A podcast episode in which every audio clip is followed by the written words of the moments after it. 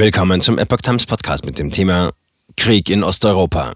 Zelensky sieht nach Istanbul-Verhandlungen positive Signale. Ein Artikel von Epoch Times vom 30. März 2022.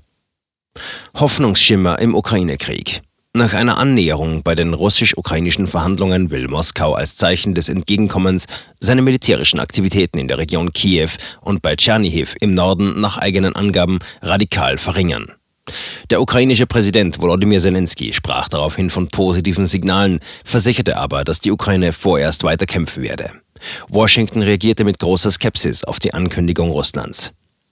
Russlands Vizeverteidigungsminister Alexander Fomin sagte nach den rund dreistündigen Gesprächen in Istanbul, um das Vertrauen zu stärken, sei die radikale Reduzierung der militärischen Aktivitäten Russlands bei Kiew und der nördlich davon gelegenen Stadt Tschernihiv beschlossen worden. Der russische Chefunterhändler Wladimir Medinsky sprach von einer bedeutsamen Diskussion in Istanbul. Die ukrainischen Vorschläge würden nun Russlands Staatschef Wladimir Putin vorgelegt. Internationales Abkommen gefordert. Die ukrainische Seite hatte ein internationales Abkommen vorgeschlagen, um die Sicherheit der Ukraine zu garantieren. Mehrere Länder sollten als Unterzeichnerstaaten die Garanten sein, erklärte der ukrainische Chefunterhändler David Arachamia und verwies auf den Artikel 5 der NATO. Der Bündnisfallartikel sieht vor, dass ein Angriff auf ein Land des Verteidigungsbündnisses als Angriff auf alle Bündnisstaaten gewertet wird. Als Garantiestaaten kommen demnach für Kiew unter anderem die USA, China, Frankreich und Großbritannien als ständige UN-Sicherheitsratsmitglieder sowie die Türkei, Deutschland, Polen und Israel in Frage. Arich Hamia machte ebenfalls deutlich, dass aus seiner Sicht die Ergebnisse von Istanbul ausreichend seien für ein Treffen von Zelensky mit Kremlchef Putin. Die von Russland annektierte Krim und die von prorussischen Separatisten kontrollierten Gebiete im Osten wären erst einmal nicht Teil einer solchen Vereinbarung. Über diese soll getrennt beraten werden.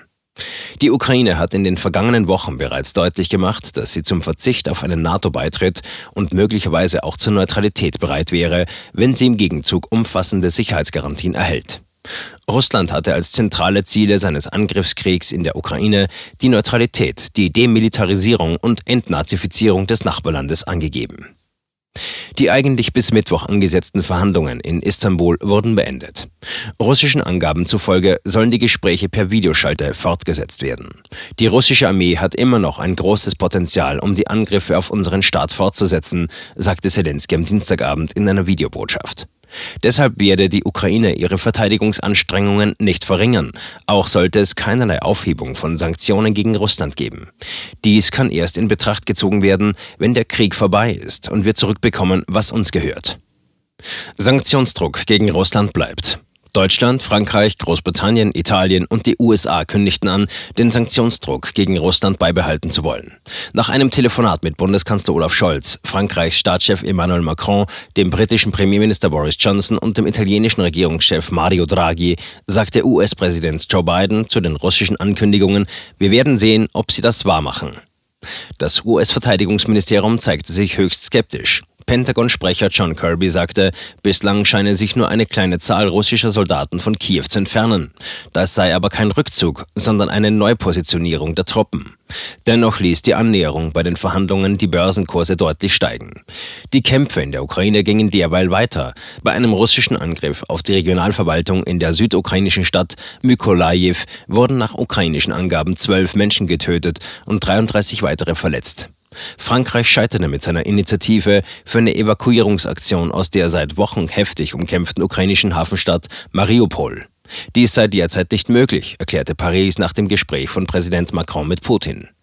Der russische Präsident forderte stattdessen die ukrainischen Streitkräfte in Mariupol zum Aufgeben auf.